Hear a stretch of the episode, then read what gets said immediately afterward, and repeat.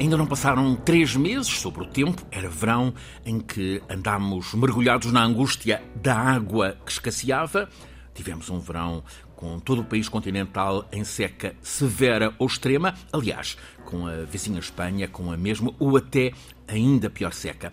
Choveu, entretanto, alguma coisa, muita gente. Já se terá esquecido das canseiras pela seca, das aflições de quem está no campo com animais que tanto precisam de matar a sede, e a prudência avisa-nos para o ano podemos ter mais do mesmo.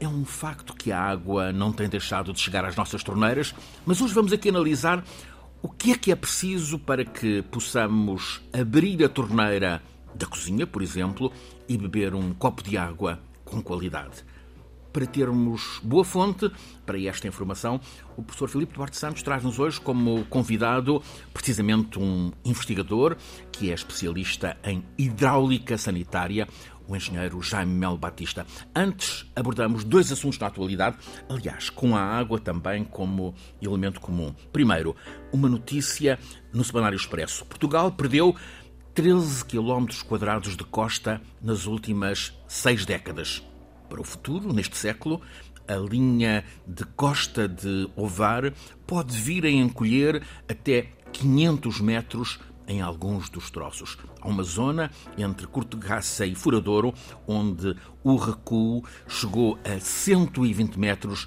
nestes últimos 20 anos. Professor, que ilusão é esta? Eh, será que são efeitos de, das alterações climáticas? Maioritariamente são uh, o efeito de déficit de sedimentos transportados pelos rios, uh, sobretudo no caso dos, uh, dessa zona do país, na, na costa oeste, a sul do Douro, provocados pelo déficit de sedimentos que o, Rio Douro transporta. Transportava grande quantidade de sedimentos com as barragens que foram construídas em Espanha e em Portugal. esses sedimentos não chegam até ao mar e, também com muitas das dragagens para a obtenção de areia que foram feitas ah, no rio. E como temos uma costa muito energética, uhum. com, com ventos, ondas fortes, com ondas muito fortes e com uma direção que é a direção do vento, não é, do quadrante noroeste entre o oeste e o norte, há uma componente paralela à costa e, portanto, essas ondas transportam, essas ondas muito energéticas, daí o bom surf que nós uhum. temos, eh, transportam areia de norte para sul. Estão permanentemente neste processo. E no passado, essa areia era substituída por aquela que vinha dos rios. Uhum. Mas não vindo, eh, evidentemente o mar continua a transportar, eh, na mesma, não é? Está alheio a, esse, a esta intervenção humana e, e, portanto, daí a erosão. Para além disto, acontece que também há uma subida do nível médio global do mar, que já foi de 20 centímetros, e que desde, desde o princípio deste século até ao fim do século é? Eh, depende dos cenários eh, climáticos, dos cenários das emissões e, portanto, de cumprir ou não o Acordo de Paris, mas eh, pode ser da ordem de 60 centímetros ou, ou até próximo de um metro. O que é que pode ser feito para conter esta, o avanço desta erosão? É, é realmente bastante difícil contê-la completamente, penso que não é possível. Aquilo que é necessário fazer é proteger. Uh, as, as, as, povoações que foram construídas nessa zona arenosa, que vai desde, enfim, desde a Foz do Douro até a, a Nazaré, e proteger essas, essas povoações eh, significa a alimentação eh, por areia, é, é, é realmente a melhor defesa que a, costa tem contra o mar, digamos assim, é, é, colocar areia, porque a areia tem uma dinâmica própria, as dunas têm uma dinâmica própria que protege o mar de, de, do, do, recuo, não é? Do recuo da costa.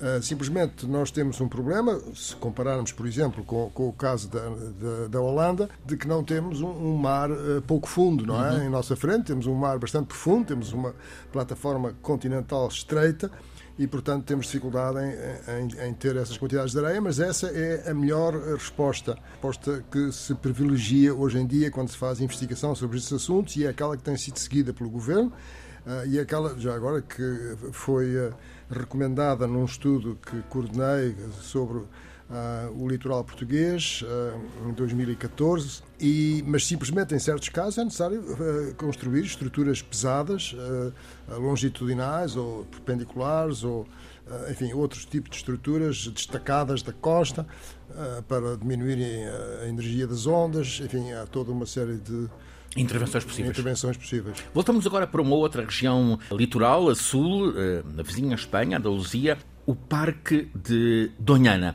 Coladinho, de resto, ao Algarve, mas, como disse, na Andaluzia Espanhola, continua a ter a etiqueta de paraíso natural, com aquífero que foi riquíssimo, mas que está em crise séria. O governo espanhol decidiu mesmo lançar um plano para tentar salvar Donhana. É uma dor, eh, professor Filipe Torres Santos, o que está a acontecer neste lugar que é património da humanidade na lista da Unesco?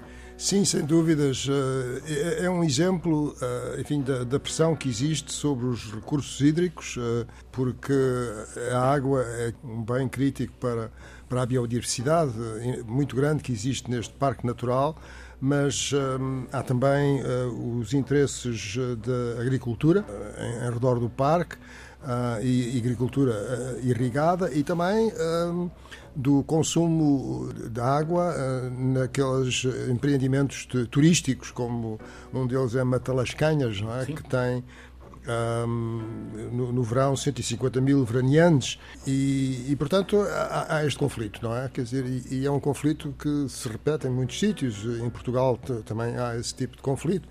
Uh, neste caso, uh, digamos que de um lado está o governo espanhol, eh, que, eh, que é, como sabemos, governado pelo, pelo PS, e do outro lado está a Junta de Andaluzia, que, que é neste momento é, é do, do, Partido Popular.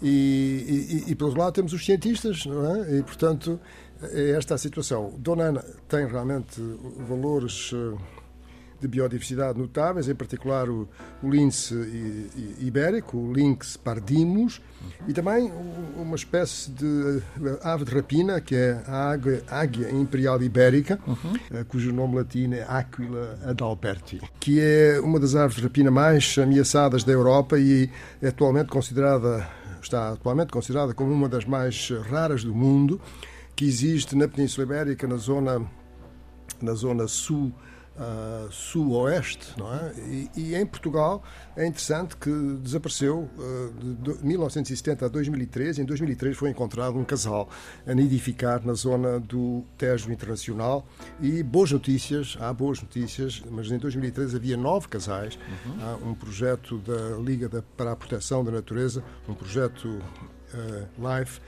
de maneira que o governo espanhol decidiu, agora voltando para Donana, realmente uma verba muito significativa, 356 milhões, para restaurar as reservas de água, ah, o que é essencial para, para preservar a biodiversidade do parque. E é interessante porque vai ao ponto de uh, fechar uh, furos de extração, 7,8 milhões de, de, de, euros para fechar os furos de extração da água ilegais, feitos sem autorização, e, e, e também uh, água para regenerar os aquíferos, que são essenciais para, evidentemente, não só para a sustentabilidade do turismo que ainda lá existe, mas também para a biodiversidade. Uh, é espantoso porque é uma área, uh, do ponto de vista da biodiversidade, é uma área realmente muito importante. Observam-se lá um número de espécies de aves muito grande, 300 espécies, podem-se observar, com 200 mil indivíduos, não é? Portanto, é realmente para quem gosta da natureza. É, é um, um paraíso, sítio, é um, é um paraíso, mas ideal, ameaçado. É um sítio ideal para lá ir. Filipe Duarte Santos, professor catedrático da Faculdade de Ciências da Universidade de Lisboa, conduz-nos todas as semanas neste programa, à escala do clima, e esta semana traz-nos a um mergulho nas questões que, que tantas vezes negligenciamos do recurso natural que é a água. O professor traz-nos um perito convidado, quer apresentá-lo? Com muito gosto e agradeço a presença. O engenheiro Jaime Bel Batista é licenciado, licenciado pela Universidade do Porto, é investigador, coordenador do Laboratório Nacional de Engenharia Civil, tem 45 anos de experiência nos serviços de água, fornecimento e águas residuais, eh, centrados em políticas públicas, governação, regulamentação, qualidade do serviço e avaliação do desempenho enfim, é um dos grandes peritos portugueses nesta, nesta área. Foi coordenador do Centro Internacional de Lisboa para a Água, com o acrónimo LIS Water, de 2017 a 2019, e é atualmente presidente uh, desse centro. Uh, e, além disso, é também membro do Conselho Nacional do Ambiente e do Desenvolvimento Sustentável. Bem-vindo, Jaime Mel Batista. Começamos por uma inquietação. Admite como possível, diria mesmo provável, que nos próximos anos volte a acontecer-nos o que tivemos este, este verão, seca severa, extrema? Admito, a questão não é tanto se vamos ter, é quando vamos ter, e eh, o essencial é nós estarmos preparados para isso, ou seja, percebemos o contexto e os riscos associados e prepararmos em tempo para gerir esses riscos. E essa intervenção tem que ser feita a vários níveis. Ou seja, os nossos decisores políticos têm um papel importante, uhum. o setor em si, os profissionais têm um papel importante e o cidadão também os decisores políticos têm que fazer eh, e implementar boas políticas públicas, boas estratégias, nomeadamente para tornar os nossos eh, sistemas e serviços mais resilientes a esses novos desafios. E têm que manter a água como grande prioridade, não, não, não fazer perder prioridade às questões da água. Os profissionais e as entidades do setor têm, e já sabem, que têm que tornar os seus sistemas mais resilientes para que nós possamos continuar a ter água na torneira, mesmo nessas situações de crise. E, finalmente, o cidadão, que tem um papel importantíssimo, porque ele é, ele é cidadão, é consumidor e o seu, a sua forma uh, de lidar com o problema de uhum. consumir mais ou menos, de ser mais eficiente ou não, de usar melhor a água ou não, ser é sóbrio no consumo. Essa é a grande origem da água que nós não exploramos, é a é falta de eficiência na utilização da água. Cada português gasta cerca de 190 litros uh, por dia e podíamos gastar bastante menos. Portanto, só isso é uma origem de água fantástica que está ali por explorar. Estamos perante um serviço público que é essencial, o serviço de tratamento, abastecimento e fornecimento de água. Na sua opinião, funciona bem em Portugal? Funciona bem. Eu diria funciona mesmo muito bem na maioria das situações. Nós tivemos uma evolução nos últimos 30 anos fantástica, eh, mais reconhecida no estrangeiro do que cá, o que também é natural, digamos, e que permitiu que Portugal uh, investisse nesse período qualquer coisa como 13 mil milhões de euros neste setor, muito dele com dinheiro de uh, contribuintes Europeu. europeus, uhum. uh, mas a verdade é que conseguimos, no abastecimento de água, ter neste momento 96% da população com rede e ligação à rede com água da torneira vinda de um sistema público, quando tínhamos pouco mais de 80 há 30 anos atrás, e eh, o que é mais surpreendente, na qualidade da água, nós atingimos 99% de cumprimento dos, diretiva, da, da, dos padrões europeus, que é um excelente valor em qualquer sítio da Europa, quando tínhamos apenas 50%. E, e no saneamento. Nós o que é que mudou para termos essa excelência na qualidade da água? Mudou uma estratégia muito clara, eh, um envolvimento dos parceiros muito forte, a criação de uma entidade reguladora a quem foi atribuída essa missão e eh, um esforço conjunto de, de três décadas, de muita gente, eu diria quase 20 mil profissionais neste setor, muito dinheiro, como vimos, naturalmente, mas essencialmente uma forte liderança política que atravessou vários governos, estabilidade política neste setor, que é muito importante, mesmo mudando os governos, manteve-se esta linha de rumo uhum. e os resultados estão aí. No saneamento nós tínhamos 30% de águas residuais recolhidas e tratadas. Hoje temos quase 90%. É um salto gigantesco. A questão agora é como é que vamos manter isso e transmitir nestas condições aos nossos filhos e aos nossos netos. O que é que falta fazer? Falta eh, perceber que nós não resolvemos o problema, eh, demos um enorme passo, mas uhum. o problema em si necessita de ser acompanhado e manter-se como prioridade no país. Eh, fazendo uma, uma semelhança, se comprarmos um veículo, comprámos o veículo, mas temos que perceber que a seguir temos que fazer revisões e temos que gastar em combustível. Se acharmos que não, obviamente vai correr mal. Ele para, claro. Vai, vai, correr mal. E aqui é o mesmo, gastamos 13 mil milhões, mas nós temos que saber que temos que investir todos os anos na renovação gradual desse sistema. Temos que investir na operação desses sistemas, que são muito complexos. Nós temos 200 mil quilómetros de redes enterradas neste país. 200 mil, se fizerem as contas, dá várias vezes a volta ao globo. Este país, deste tamanho, tem no, na sua, no seu subsolo uma extensão de redes que dá três vezes a volta ao globo. É impressionante. Este património enterrado tem que ser acarinhado, tem que ser tratado e não pode ser esquecido. E nós como, esquecemos. Como notou, esse, esse, esse património não está à vista Não está à vista, mas às vezes há vestígios em, em ruas, eh, sobretudo imagino que em zonas urbanas, vemos aqui e ali uh, água que escorre por, um, por, uma, por uma qualquer canalização. Há muito desperdício de água em Portugal há demasiado desperdício. Nós temos infraestruturas, nós atingimos aquilo que podemos chamar eficácia nos serviços, conseguimos prestar esses serviços, mas estamos longe de ser suficientemente bons na eficiência com que o fazemos, ou seja, a gestão criteriosa dos recursos que temos, nomeadamente do recurso da água, do recurso de energia. No caso da água, que é o que refere, eh, quando neste país se perdem 30% da água que captamos nos, na nossa, nas nossas origens antes de chegar à torneira, obviamente isso é um valor inaceitável. Eu estou a falar do setor urbano, não uhum. estou a falar de outros, onde também há problemas, como a agricultura, etc. Mas no setor urbano não é aceitável estar a perder tanta água eh, nesse trajeto entre as origens e a torneira do consumidor. Podemos reduzir, nunca se reduzirá a zero, é tecnicamente impossível, mas reduzir a 10% seria possível, ou 15%. Isso passa por mudar canalizações, renová-las? Isso, isso passa por, em primeiro lugar, ter uma visão, obviamente, mais curto prazo, sabendo se temos um problema, vamos resolvê-lo já, não vamos continuar a deixar eh, fugir a água pela, pela junta da tubagem, mas depois, e muito importante, como referiu, ter uma perspectiva de longo prazo, ou seja, isto não se conserta com pequenas intervenções pontuais. Isto resolve-se é com intervenções de longo prazo, que é renovar gradualmente o nosso sistema para que ele esteja sempre em bom estado. Se nós temos uh, redes que podem durar vida média 50 anos, então devemos andar a substituir as nossas redes a 2% ao ano. Por isso quer dizer que ao fim de 50 anos temos um sistema novo digamos assim.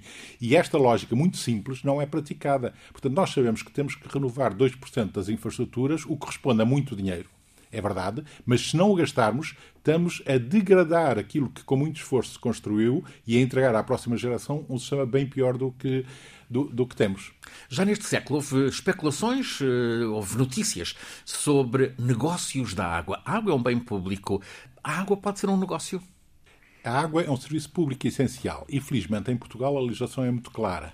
Os serviços de água têm titularidade pública, estatal. Ou seja, a titularidade do serviço de abastecimento ou de saneamento ou é do Estado Central ou é, ou é das autarquias. Não pode ser privado. E isso é uma boa regra. Agora, a gestão dos serviços não tem que ser necessariamente pública. Pode ser pública ou privada ou mista e é saudável que o seja e nós temos na legislação isso muito claro e, portanto, eh, falar-se ou diabolizar a participação privada neste setor, para mim é um erro estratégico, além de ser injusto, porque estamos a afastar do setor eh, capacidades e conhecimentos muito, muito, muito significativos.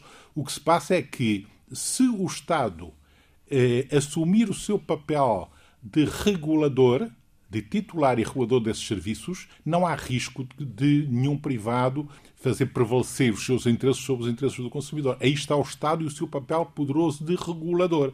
Se se demitir do papel de regulador, obviamente que há esse risco. E é isso que não tem acontecido, felizmente, espero que nunca aconteça, embora tenha acontecido noutros países, e, portanto, eu, eu acho que há e deve haver espaço para os diversos intervenientes com um bom Estado regulador e, claro, e, e, bem claro no seu papel de titular desses serviços. Professor, o Estado português tem desempenhado bem o seu papel como, como regulador nesta questão da água? Bom, no passado sim, não, não, não, há dúvidas, porque de facto houve uma melhoria muito significativa, como, como foi uhum. agora uh, salientado. E, e, portanto, isso é, é, de aplaudir, não é? Agora, no presente, eh, este problema acho que foi digamos, explicado de uma forma eh, exemplar, não é? É perfeitamente claro. O Estado é titular e regulador, não é? E, e, e portanto, tem que regular e tem que providenciar as verbas necessárias para, eh, enfim, eh, em relação à rede, mantê-la num estado de operação que, que evite as perdas que neste momento existem e que são eh, excessivas, sobretudo num país que começa a ter, ou já tem, enfim, agora com o advérbio se quiser, a escassez de água, é? e que é agravada nos períodos de seca. Eh, Jaime Mel Batista, o preço da água nas diferentes regiões do país é justo? O preço da água é muito diversificado no país porque depende de cada prestador de serviços, a maior parte deles públicos, e da decisão que é feita a essa escala. Se nós considerarmos que temos quase 300 prestadores de serviços, vemos que temos 300 tarifários. E isso não faz sentido não ter uma, uma regra orientadora para o seu cálculo. E não há, por omissão na minha opinião, do Estado, que ainda não produziu aquilo que é óbvio, que é uma regulamentação tarifária, em que todos se orientassem, as tarifas não tinham que ser iguais, mas seguiram os mesmos critérios. O que é que acontece? Os operadores mais maduros, maior dimensão, praticam tarifas perfeitamente razoáveis e reguladas, enquanto que operadores de pequena dimensão e média dimensão muitas vezes praticam tarifas abaixo do custo dos serviços por razões políticas. Isso é dramático.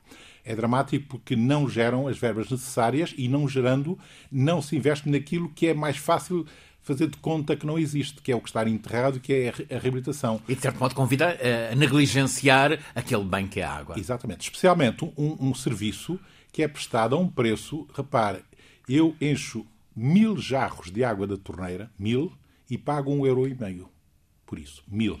Eu pego nesse euro e meio e vou a um supermercado comprar água engarrafada e trago duas ou três claro, garrafas sim, grandes. Sim. Portanto, a diferença é de 1 para 500 e as pessoas não têm essa percepção. As pessoas eh, criticam qualquer aumento de água de um valor baixíssimo, que é esse que eu digo, mil jarros com um euro e meio.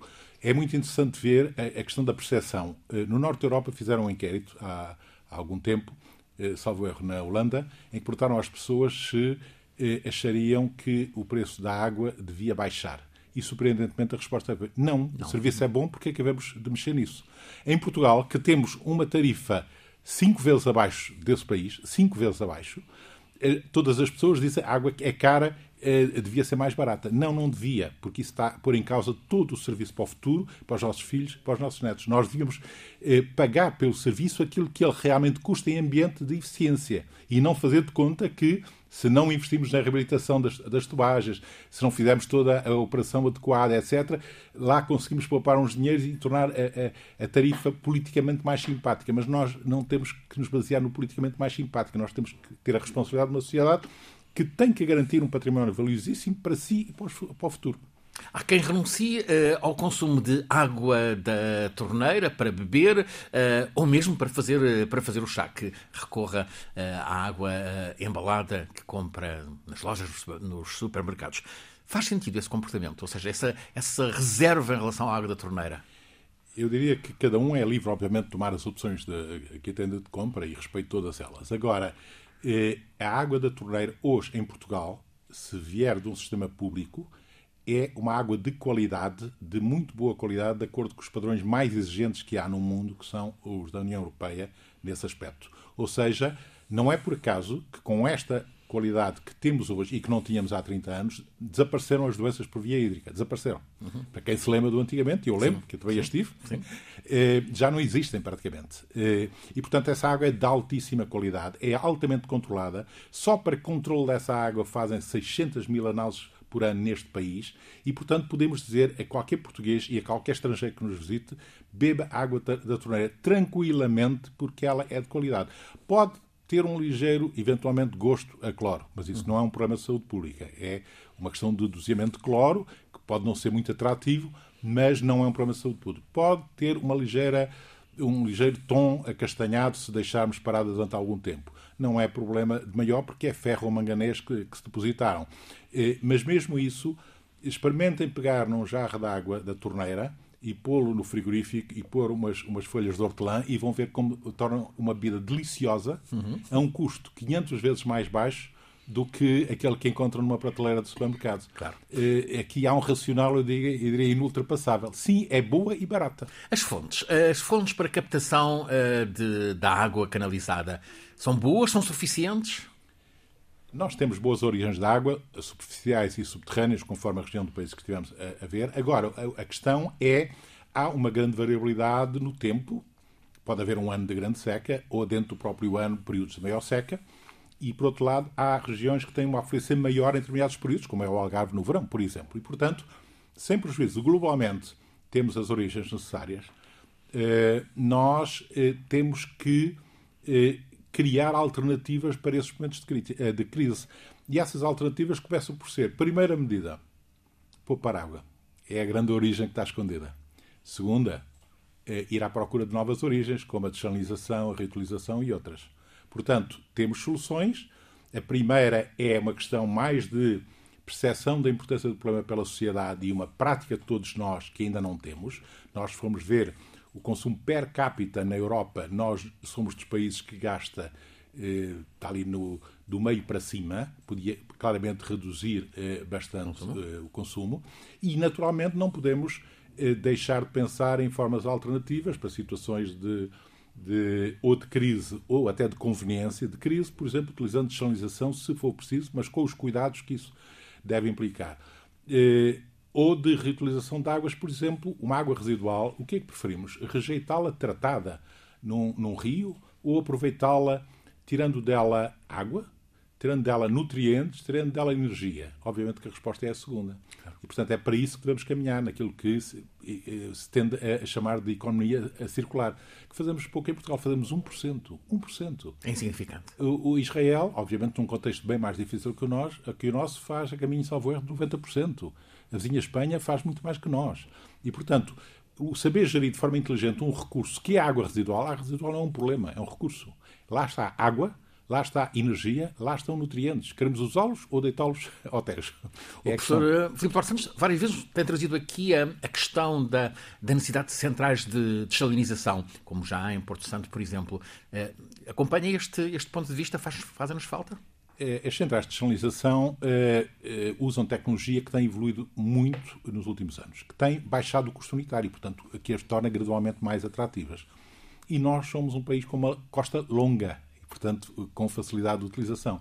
E, portanto, ela tem que estar no nosso radar e tem que ser utilizada quando necessário. Acontece é que não se pode tornar uma moda. Ela tem que ser utilizada se e quando se justificar com bons estudos, porque, eh, para já, são investimentos elevados e depois de construir uma grande eh, ou média instalação de desalinização, não podemos desistir dela uns tempos depois. É um compromisso para, para um longo período e, portanto, ela, quando for construída, temos que saber que gastamos dinheiro no investimento e vamos ter que gastar na operação durante, muito tempo, que não é tão fácil como outras tecnologias, porque é uma, é uma tecnologia avançada. Portanto, a resposta é sim, é, é, poderá ser uma boa solução, mas com cautela e estudando bem a necessidade e aplicando uh, o, o, o dinheiro, que é sempre escasso, uh, naquilo que for realmente imprescindível. Nós já a temos em Porto Santo há muitos anos, iremos ter agora no Algarve daqui a três ou quatro anos, talvez noutros, noutros locais, eh, e é bom que assim aconteça, mas que não se torne necessariamente uma moda só porque agora se fala muito de channelização. O Tejo com os Ezres são origens eh, do abastecimento de água a Lisboa, origens principais. Muitas vezes tem falado, é uma questão recorrente, eh, o baixo caudal do Tejo. Temos um problema na gestão ibérica dos rios internacionais? Quando existem rios internacionais, quando se partilham recursos, obviamente que há sempre um potencial de dificuldades ou até de conflitualidades em, em, em, alguns casos. Acontece que entre Portugal e Espanha, felizmente, estamos a falar de dois países democráticos, eh, maduros, com um bom relacionamento político e que têm um instrumento de gestão muito adequado. A Convenção de Albufeira é um bom instrumento de gestão eu diria que devíamos talvez pôr mais ênfase, ênfase numa boa gestão desse instrumento. Este instrumento é, vai ser tão mais necessário quanto maior, maiores as crises de escassez surgirem. Porque se a água for abundante, não precisamos de grandes problemas para estar todos de acordo. O problema é nesses períodos.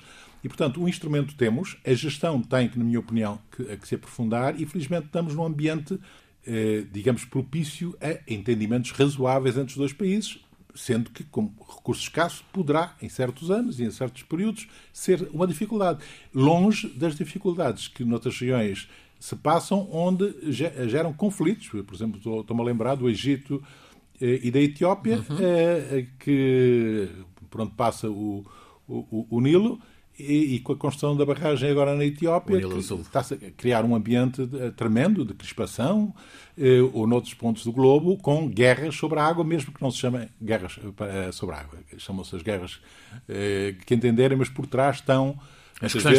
Eh, as possibilidades de acesso a recursos hídricos. As alterações climáticas, de que forma podemos mitigar as consequências sobre a água das alterações climáticas? Há dois planos. Um é os serviços de águas podem contribuir para mitigar as alterações climáticas, embora de forma relativamente pequena quando comparado com outros setores de atividade, como os transportes, etc. Mas para isso têm que se tornar mais eficientes no uso energético, e nós gastamos muita energia nestes sistemas, e evoluir para a chamada descarbonização. É a sua contribuição para mitigar este fenómeno. Como digo, uma, uma contribuição necessária, mas realmente pequena ao pé de outros setores. Agora, o problema maior para o setor é a necessidade de, não mitigação, mas adaptação. Uhum. Tem que se adaptar eh, aos impactos das alterações climáticas, na quantidade de água disponível, na qualidade da água disponível, no risco de destruição de infraestruturas eh, que tem.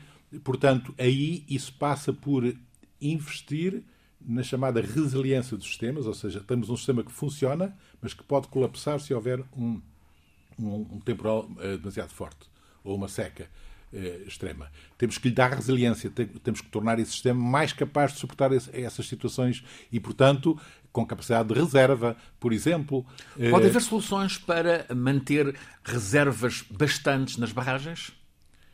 É, é, obviamente que a gestão das barragens é absolutamente essencial. É uhum. É complexa, é, porque estamos a falar de um, de, de, da precipitação e, de, e da variabilidade da precipitação, e estamos a falar de um vizinho que também tem interferência sobre isso, e, portanto, a gestão das barragens, obviamente, tem que ser, tem que ser altamente personalizada e otimizada, que é um, é um problema complexo, mas que, que se vai eh, fazendo. Agora, eh, eh, o abastecimento de água em si não depende só das barragens, depende de muitas outras origens subterrâneas, etc. Portanto, há regiões que não têm acesso à água superficial de barragens, que têm que viver da sua água subterrânea. E, por exemplo, não podem cair no risco de fazer uma extração excessiva do aquífero e levar à contaminação gradual desse aquífero com a água do mar, porque extraíram excessivamente a água doce. Esse tipo de problemas tem que ser tratado de forma muito profissional. As reservas subterrâneas são excelentes, porque de modo geral são boa, é uma água de boa qualidade, é fácil de tratar, mas precária no sentido que se a tratarmos mal, ela compensa-nos com uma degradação de qualidade e uma salinização que cria um problema terrível e que é muito difícil depois contrariar. Portanto, a gestão, quer dos especiais, quer dos subterrâneos, é, é, fundamental. Temos recursos suficientes para satisfazer as necessidades atuais da agricultura? Da agricultura, da pecuária? Mais uma vez, nós temos água, nós não podemos queixar-nos que somos um país sem água, uhum. somos um país com diversidade de situações. Há mais água no norte, há menos água eh, por exemplo, na zona do Mir, etc. E isso sabemos e têm sido feitos estudos muito claros sobre isso, sobre, sobre essa cidade. E, portanto, nós temos que saber que, contando com os recursos que temos, temos que fazer uma gestão das atividades económicas em geral, e nomeadamente a agricultura, mas não só a agricultura, compatível com isso, em termos da intensidade com que a fazemos e, essencialmente, do tipo de eh, utilização de recursos de água que, que, ela, que ela eh, faz. Pode ser uma agricultura muito eficiente no uso de água, pouco eficiente, felizmente temos caminhado no sentido de ter cada vez mais unidades eficientes. O tipo de culturas, o tipo de culturas é importante. Eh, se nós temos pouca água numa zona, eh, eh, investir em, culturas altamente exigentes, enfim, não, não faz, faz sentido. sentido. Está dentro do senso comum. O que, é que espera da evolução dos serviços de águas em Portugal? Espero uma, uma evolução muito interessante nos próximos, digamos, duas, três décadas. Os serviços de águas, o conceito geral do serviço de água que hoje temos vem do tempo da Rainha Vitória. Não é por acaso que lhe chamamos infraestruturas vitorianas. Uhum. Porque elas começaram a desenvolver-se quando, uh, no Rio Tamisa, os esgotos eram tais que os senhores parlamentares uh, se começaram a incomodar muito com o cheiro no Parlamento. E, portanto, uh, definiram, pensaram e definiram estratégias para isso. E desenvolveram-se os primeiros grandes sistemas que depois se generalizaram a todo o mundo. E, portanto, essas soluções vitorianas, o que é que são? São soluções, por exemplo, como a de Lisboa, em que vamos buscar água lá longe a montante, a muitas dezenas de quilómetros, porque é onde ela existe e de boa qualidade, e vamos descarregá-la lá, lá para Jusante, não é? para não nos incomodar. Isso é o sistema linear, uhum. tradicional, mas que hoje começa a fazer cada vez menos sentido. Eh, porque se nós, com o desenvolvimento tecnológico, a utilização de membranas de ultrafiltração cada vez mais evoluídas e outras soluções, pudermos recircular a água, criar economia circular no processo, vamos uh, precisar muito menos água de montante, ok? E vamos evitar estar a descarregar a jusante uma água que é uma mistura de água com nutrientes e com energia. E, portanto, a evolução desses sistemas lineares para sistemas circulares eh, vai acontecer, é uma questão de tempo, é começar pelas nossas casas. Nas nossas casas nós fazemos o primeiro erro do processo, que é juntamos as nossas águas fecais, orgânicas, com as águas cinzentas do, do banho ou, do, ou, de lavar as mãos. E juntamos um, um, problema difícil com um problema simples e, e, e complicamos, e, complicamos tudo. Se no futuro as nossas habitações separarem essas águas, É, a primeira, a primeira as, águas, as águas negras orgânicas podem ser tratadas e transformadas em energia e nutrientes para a própria cidade onde estão a ser produzidas. As segundas, águas muito mais limpas, águas de lavar as mãos, uhum. podem ser tratadas de forma muito mais simples e, por exemplo, lançadas nos la nossos lagos nas cidades ou no subsolo das cidades e utilizadas para rega dentro da cidade. Professor Filipe Santos, eh, a água é um, é um bem público, precioso, mas tem sido pouco valorizado eh, por nós em geral. Sim, penso que sim. Penso que nos habituámos a ter enfim, a convicção de que a água está sempre presente e é a, a, a torneira ela, ela aparece e, e, realmente o mundo muda, quer dizer, e é preciso termos soluções eh, inovadoras e, e, e este conceito de economia circular, que foi agora, enfim, muito bem descrito para o caso da água, Bom, quer dizer, é, é, de utilizar, é de sermos inovadores, é de. Agora está a chover, mas, mais. mas simplesmente, quer dizer, é muito provável que venha outra seca, não é? E devemos estar preparados, portanto, acho que isso é, é, é, digamos, a atitude mais racional que, que, que podemos ter. Filipe Duarte Santos, professor catedrático da Faculdade de Ciências da Universidade de Lisboa, conduz-nos todas as semanas neste programa, A Escala do Clima. É uma realização em parceria entre a Escola Superior de Comunicação Social e a Antena 1 da Rádio Pública. Está em difusão rádio, no FM e no streaming da Antena 1 todas as quartas-feiras a seguir às notícias das 11 da noite. Depois, disponível sempre em podcast no sítio RTP Play. A Escala do Clima. Este é o 58º episódio, é o 14º deste segundo ano. Um programa feito por Alice Vilaça, Nuno Portugal, Paulo Cavaco, por mim, Francisco Sena Santos, sempre pelo professor Filipe Duarte Santos, o nosso condutor científico, e hoje como convidado o engenheiro Jaime Mel Batista, especialista em hidráulica, o nosso tema neste episódio.